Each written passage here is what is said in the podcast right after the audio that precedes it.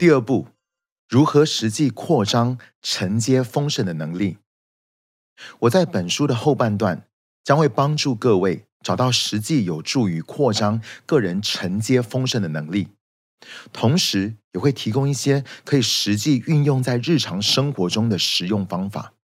希望这些不仅有助于你懂得如何带领他人进入昌盛与成功，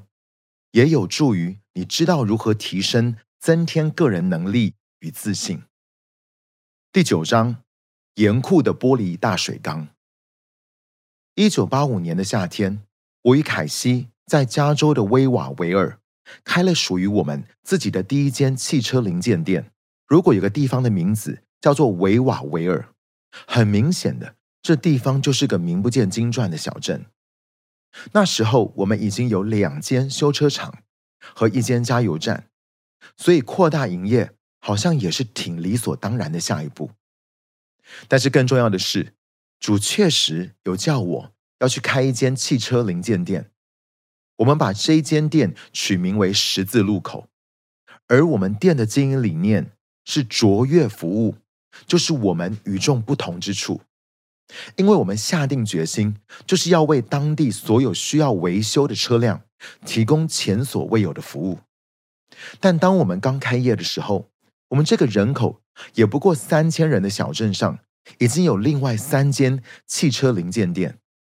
到了一九八八年的时候，另外两间店分别倒闭和失火烧掉了，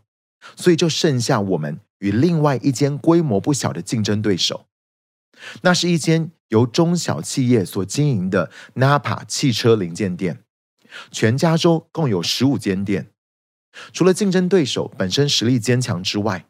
我们的店在头四年虽然成长非常迅速，并且在那之后每年平均大概都会有六十万美金左右的营业额，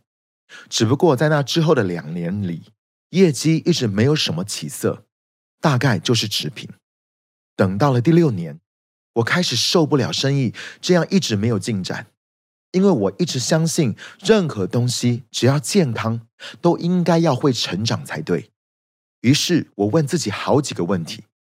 这带出了接下来一连串的新发现。其中让我不停思考的一个问题是：我们是汽车零件的供应商，为什么在都还不知道谁的车会有问题的一年前，就能预估到隔年会卖出多少零件，而且往往差距都只有几百块美金？举例来说。为什么我们在十二个月前就能预估到明年八月会卖出多少条风扇皮带？但是当时根本就都还没有任何人的风扇皮带有问题啊！就在寻找答案的过程里，我去打听之后发现，Napa 汽车零件店的销售量也都是可以预估得到的。我不禁想，到底为什么我们每一间店都觉得自己可以预先决定好呢？另外一个令我百思不得其解的问题是：我们为什么一开始可以成长如此迅速，几乎年年都有两位数以上的成长，但却又很快的就突然瞬间停滞了呢？很快的我就发现这两个问题的答案其实都很简单，就是承担能力以及店内来客数。韦伯字典对于承担能力这个字的定义为持有、储存。与提供的潜能与持久性，在说明了这一点之后，我开始把我们的汽车零件店想象成为一个玻璃大水缸，然后顾客就好像是倒进这个水缸里的水，只要这个水缸还没有满，它基本上就能够毫无没有任何限制的持续供应。但是，一旦它满了，不论我倒的再快或再慢，都会无法容纳更多的水。而要是施加压力，或是硬是要再加更多的水进去，那么原先在里头的水就一定会满出来，然后流的满屋子都是。不论我怎么样改变这个水源的传输系统，例如说加粗水管、加强水压等等，这个水缸的容量都是早已经事先定好了，